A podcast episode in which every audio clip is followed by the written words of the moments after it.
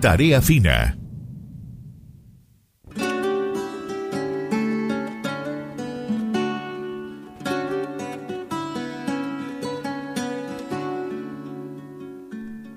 Bueno, ahí suena suena el de voz como lo presenta nuestro querido Carlos que ya está del otro lado. Carlos, buen día.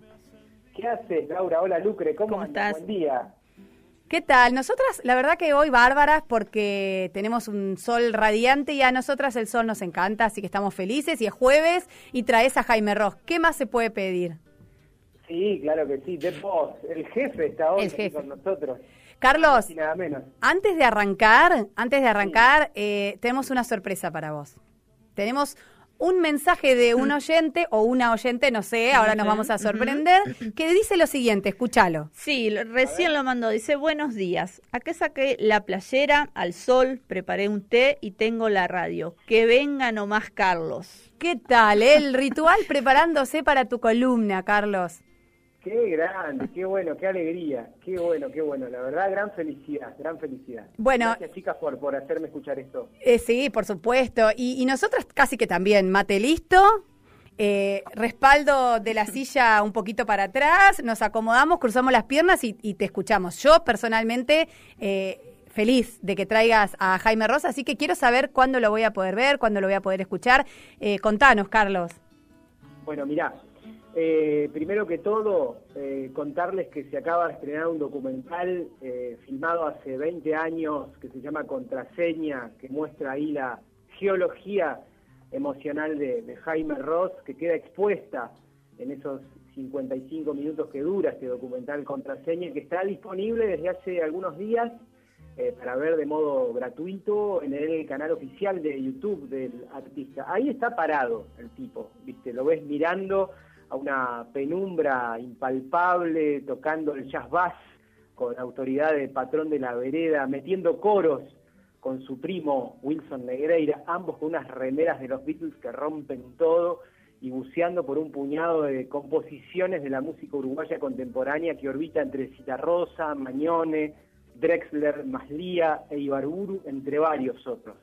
Todo inicia en la Rambla, en ese camino infinito que surce tierra y mar dulce allá en Montevideo. Mira aquí y allá hasta dar con las locaciones para la sesión fotográfica que nortea la estética visual del disco. El que apunta, dispara y captura es Mario Marota, su viejo amigo, el de antes, el de ahora.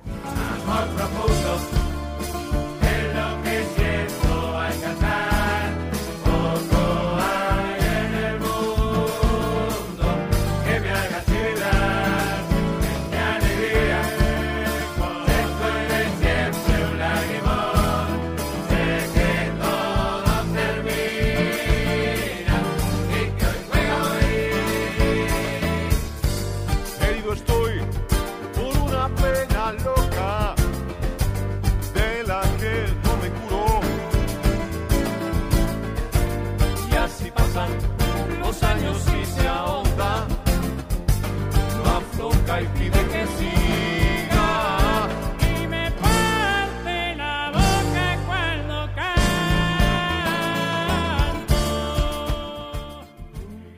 registro de las grabaciones se produce en los míticos estudios Sondor, acaso el Abbey Road oriental, y allí las imágenes muestran el trabajo obsesivo de Jaime Ross, reconocido animal de estudio, al mando de un grupo humano heterogéneo y puro talento que incluye a los hermanos Ibalburu, a Gustavo Montemurro, al Nego, a Hugo Fatoruso, a Dino, a Roberto Darwin.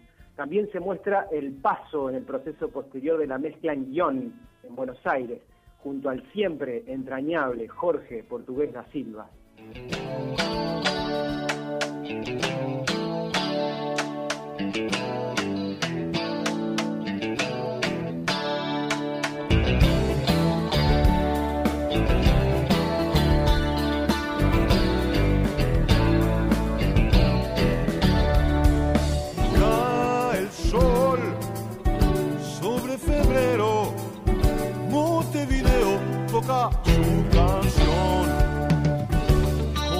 Conversan voces de cuero, yo me muero si vos estás. Tan se va la brisa, corre sin prisa bajo el sol. Sin pensar, sigue sonando,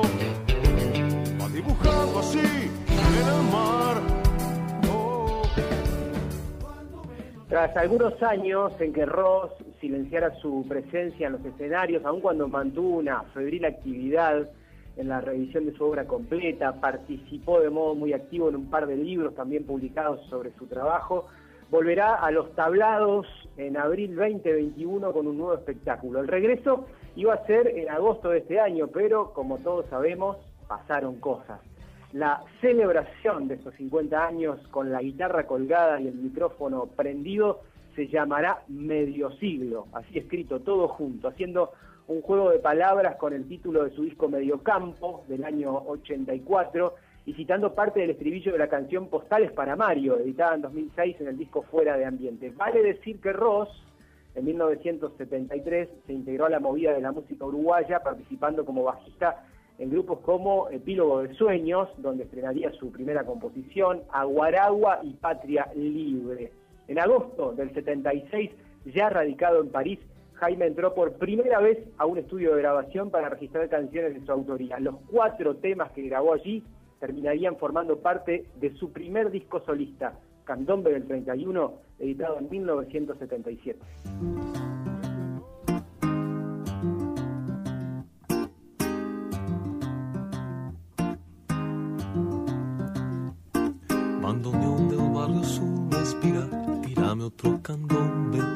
Que no somos nada, se acaba el año, el que viene es peor. Mano a mano con las caras, de las giras de la cuadra. Parche y palo y que se arme el bailongo y dale que va. Que las manos ya acarician la mesa y los viejos levantan su cerveza en honor de la más bella ilusión. Del repertorio del espectáculo Medio Siglo estarán representados todos sus discos. El tipo se propuso que fueran canciones que realmente tuviera ganas de tocar. Quiere sacarse todos los gustos, y no es para menos, en su cumpleaños. La banda estará compuesta por 21 músicos, una banda sólida, numerosa, una pequeña filarmónica popular montevideana en donde se contemplan las corrientes de la murga, el candombe, el tango, la milonga, el rock y el jazz. Esos son los seis colores presentes en el espectáculo. Son los colores que piden las 30 canciones elegidas.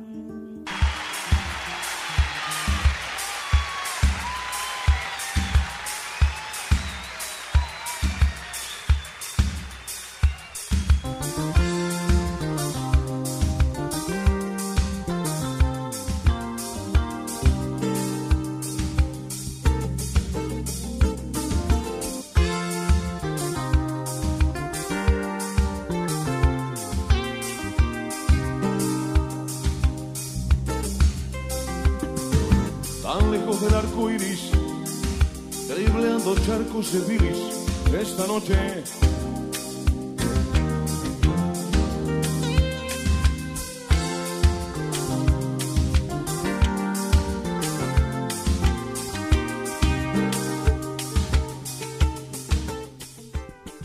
Viejo brujo del tiempo, Jaime Ross grabó lo que se ve en el documental Contraseña hace 20 años.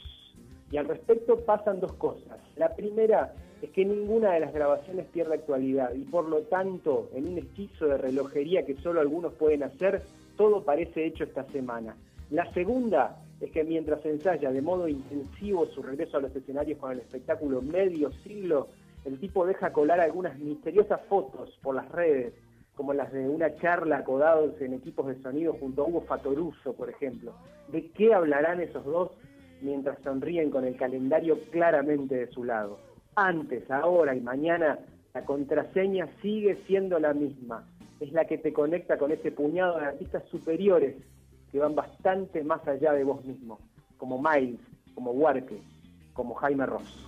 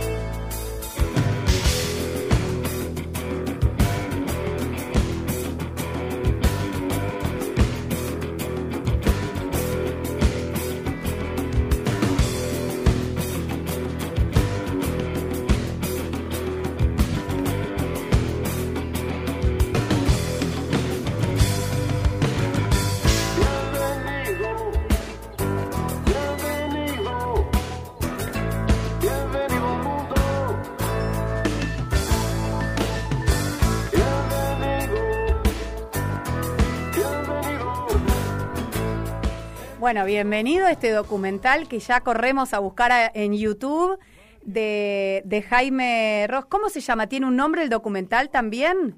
Se llama Contraseña. Contraseña, claro. Es el documental que eh, ilustra la grabación del disco Contraseña, que es un disco editado, como decíamos, hace 20 años ya. eh, disco en el que está, por ejemplo, la versión de Amor Profundo. Eh, Sí. él, él visita ahí eh, a, a diversos artistas montevideanos de distintas épocas, por eso nombrábamos a eh, Citarrosa, a Gastón Charlo Vino, eh, a Nicolás Ibarburu, a Leo Maslía, artistas de diversas generaciones, incluso a Jorge Drexler, Sí. eh, haciendo una versión brillante de No pienses de más, invocando a Eduardo Mateo en la batida de guitarra del inicio, dice Mateo y arranca la guitarra así, Mm. una locura ese disco, eh, es época de redescubrirlo. Y, y pasa algo particular con el documental, es lo que te digo, Laura. Lo ¿Por qué? Parece Eso te quería preguntar. ¿Por qué parece grabado la semana pasada? Lógicamente es eh, de visión, de vista obligatoria este fin de semana, quizás antes. ¿Cuánto dura más o menos? 55 minutos Nah. y moneditas ahí. Lo, lo cocino esta tarde, como sea. Pero la, la pregunta es, ¿por qué parece grabado la semana pasada, Carlos? Porque la música, primero porque la música de Ross no pierde actualidad, porque es un tipo que, como muchos artistas o pocos artistas, es un adelantado a su tiempo, eso hace que justamente el tiempo esté de su lado, entonces cuando uno lo ve siente que la calidad del sonido, la calidad de instrumentación, la calidad Claro. de los arreglos, la obsesión del tipo en el estudio podría ser la de un Quincy Jones, la de no sé, un George Martin, cualquier otro tipo a nivel mundial, y sin embargo lo tenemos aquí bien cerca, Sí. en la cuenca del Plata, y es, y es nuestro Jaime Ross, nada más y nada menos. Y este espectáculo medio siglo que presenta en abril del 2021 tiene fechas confirmadas, lugares, dónde- Sí, sí, sí. ¿qué nos puedes anticipar? Te cuento, en, en principio contarte, contarles, eh, Laura, Lucre eh, y amigues que están escuchando, que el espectáculo se mudó de escenario. ¿Por qué se mudó de escenario? A ver, Porque ya tiene seis funciones agotadas hace meses, eh, No. apenas cuando se anunció. yo que creí que iba a comprar la entrada con tiempo, dije, tengo el dato acá tempranito con Carlitos, empiezo a buscar para comprar, no, ya fue. Es que mirá, estaba anunciado para el Auditorio Nacional del Sodre en Montevideo, que es un eh, eh, teatro espectacular en el que he podido ver algunos shows en, en algunas oportunidades. ¿Qué pasó? Se agotaron hace, hace meses estas seis funciones eh, que iban a ser en, en agosto de este año. Obviamente la pandemia obligó a reprogramar todo y en estas horas, ayer precisamente, se anunció que el espectáculo cambió de, de escenario. ¿Por qué? Porque el Auditorio Nacional del Sodre es un lugar, es un recinto cerrado, es un Claro. teatro, ¿ok? Claro. Entonces se pasó todo para abril 2021, del 14 en adelante, para hacer seis teatros de verano del Parque Rodó. Un lugar que tiene capacidad para 5.000 personas, suena como la reputa madre, una excelente calidad de sonido, comodidad, protocolo de distanciamiento, o sea, todo perfecto, todo ideal. Lo ves a Jaime ahí, con Cerquita. la rambla cerquita, te comes un choripán después. eh, no, Todo no, el planazo, es un planazo. Sí, Podemos planazo. organizar un tour de, de música, viste, como el tour de compra, pero un tour de concordienses que eh, viajamos, si es que se puede, andás a ver qué pasa, ¿no? Eh, a verlo a Jaime, ¿vos tenés Sí, pensado yo ir? Ya inicié las gestiones con, con Vladimir Putin para que habilite eh, para Navidad, Año Nuevo, la vacuna. Genial. Y hacemos la, la combi ploteada de Radio Ciudadana, que diga Concordia gigante así, y, y nos vamos todos en combi, una combi enranjada, te digo más. Una combi, mira, una combi que venimos gestionando hace tres años más o menos. Bueno, y si no conseguimos la combi de la radio, podemos eh, hacer una vaquita para la nafta y agarramos algún vehículo. Ma- Mauro dice que vamos en el tuyo. Dale, vamos en el de Mauro eh, y vamos, Ma- y vamos, Carlos, porque yo la verdad que no me acuerdo cuándo fue la última vez que lo vi a Jaime Ross. Debe haber sido sin duda alguna de las últimas veces que habrá estado en Concordia, no sé cuándo. Recuerdo, creo, si no me equivoco, la adolescencia, eh, en donde era el cine San Martín. Se llamaba así, ¿no? Cine San Martín, donde eh, ahí ahora, donde ahora es peatonal. Creo que tocó alguna vez ahí, ¿no, Carlos? ¿Tocó, sabes cuándo, Laura? A ver. Estaba en séptimo grado. Claro, y Séptimo bueno. grado, año 92, en la vereda de lo que hoy es el Banco Galicia, en la esquina de... eh, Esa, fue, esa vez fui totalmente, pero después no tocó Sí. en el cine San Martín.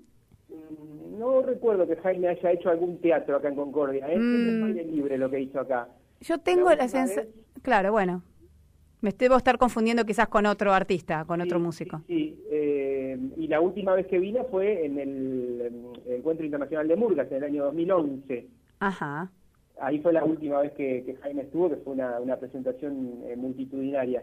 Así que, bueno, nada, eh, eh, Jaime tiene un vínculo muy especial, muy particular con Concordia, ya ha venido un montón de veces. Cada vez que viene a tocar a Salto se llena de concordienses que lo van Sí, a ver. y sí. Él lo, lo agradece permanentemente y así que, bueno, un placer total hoy presentar. Mirá, me transpiraban las manos de sudor frío como nunca en el inicio de la, de la columna de hoy. Tenía muchas ganas de hacerla por, por el cariño, por el amor profundo que siento por, por Ross, ya no solo como artista, sino como ser humano. Así que, nada, una columna súper importante la de hoy, presentar este documental contraseña, hablar de medio siglo, hablar además de algo tan significativo, el medio siglo mm, de actividad artística de un tipo que Sí. aún lo viene acompañando desde que tiene uñas, desde Sí. que uno es consciente y, y elige la música que escucha. Y aparte un tipo que logró, Carlos, eh, no, no sé, digo, me parece que no, no todos logran que si tenés la posibilidad de ir a Montevideo te pares en la esquina, en una esquina de una calle que no dice nada, que no tiene nada y te saques una foto con eh, los la señalética de las calles, ¿no? Como Durazno y Convención, que cuando vas a esa esquina decís, wow, me voy a encontrar con todo el universo simbólico del tema y es una esquina más.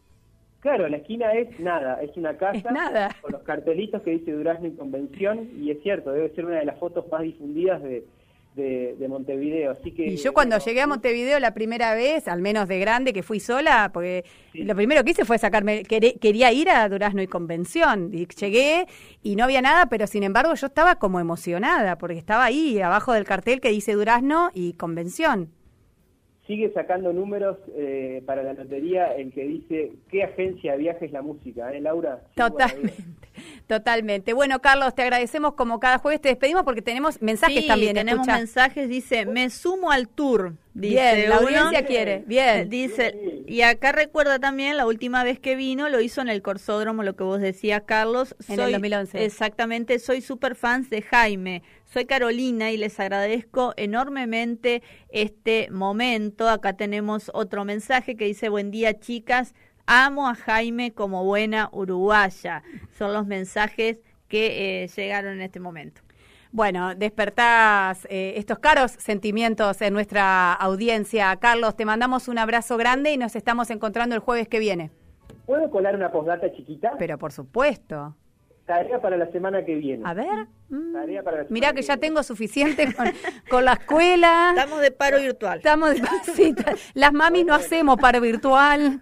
Pero bueno, a ver, te tomo. Y acá, acá hay un papá que tampoco hace paro virtual. Tal cual, que tal cual. Cuidado, pero así todo hay que, hay que rebuscarse porque el, el alma tiene que seguir cultivándose igual, muchachada, y hay que darle buena carne al alma. Así que, semana que viene, Liliana y Lito Vitale conversan en exclusiva con la columna. Ya tenemos grabadas sus participaciones, vamos a charlar sobre Rivera 2100, la película dirigida por Miguel Coan, que retrata los inicios de MIA, eh, Músicos Independientes Asociados, una cooperativa artística autogestiva increíble que iniciaron en los 70, eh, Rubens Dombi Vitale y Estercita Soto, que son los papás de Liliana y de Lito Vitale. Eh, insisto, ya grabaron su, su participación y la tarea para el hogar, ¿cuál es? ¿Cuál es? La tiene, la tiene que cumplir hoy mismo. ¿Por qué? Porque tienen que tener vista para la semana que viene la película esta Rivera 2100. Con cierto recaudo, con cierto protocolo. ¿Cuál es? Hoy es el último día que está gratis para ver la película en la plataforma Cinear. Uh. Así que todos a meterse a Cinear y busquen Rivera 2100. Eh, así estamos todos en órbita para el jueves 5 de noviembre, en donde vamos a charlar sobre la peli y vamos a compartir los testimonios que ya grabaron Liliana Vitale y Lito Vitale. Anoche nos llegaron, de hecho, los testimonios de ambos para la columna del jueves que viene. Bueno, impresionante. Entonces, hoy Rivera 2100 y dejamos el documental de Jaime para mañana que no tiene fecha de vencimiento porque si no, no nos dan las horas para, para todo esto que nos está sugiriendo. Gracias, Carlos. Un abrazo grande. Abrazo, chicas, venceremos.